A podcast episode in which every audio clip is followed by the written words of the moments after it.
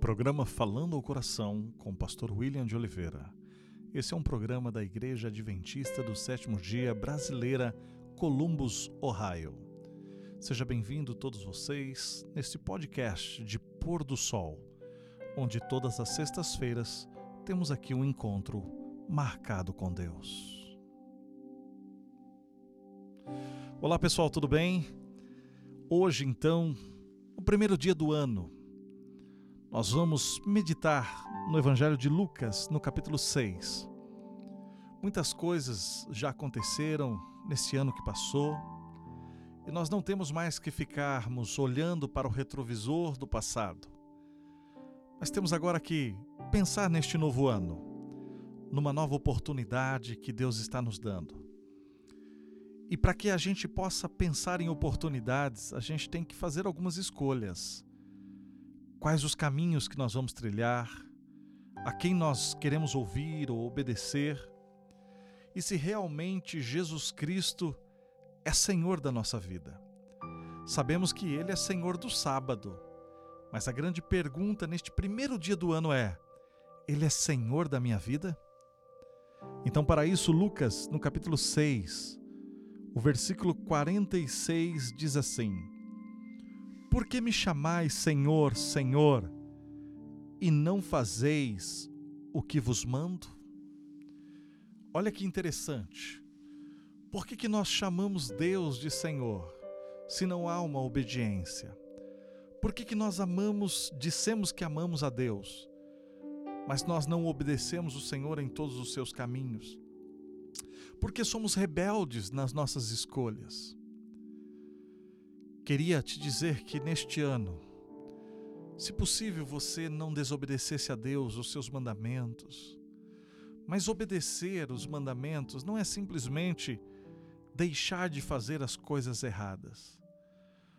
Mas obedecer é fazer as coisas certas também. Há quanto tempo talvez que você não vai à igreja para congregar com seus irmãos? Há quanto tempo que você não abre a sua Bíblia para poder lê-la e ter um encontro com Deus? Há quanto tempo seus joelhos não se dobram mais para poder falar o quanto você ama a Deus? Você entende que dizer que Deus é Senhor não basta dizer. Muitas pessoas, inclusive, carregam uma cruz no peito.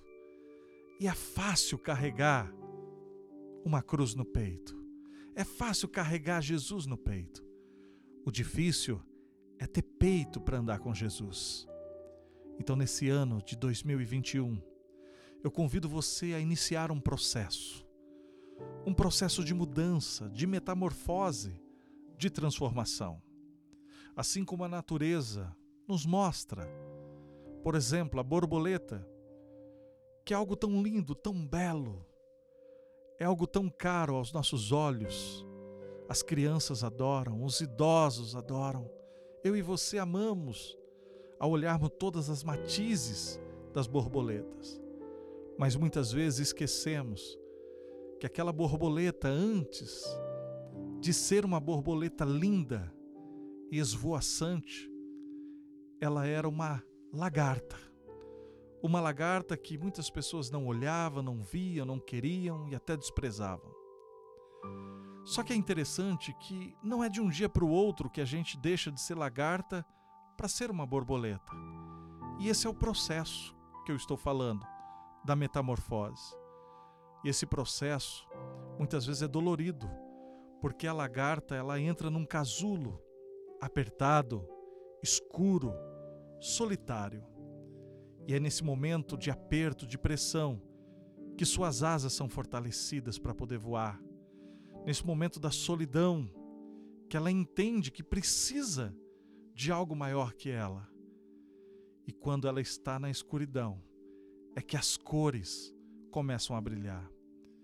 Então, querido, eu não sei se você está passando por uma pressão, se sentindo só ou nas trevas, mas eu, te, eu quero te convidar a passar por esse processo de metamorfose, de transformação. Escolha consagrar-se todos os dias.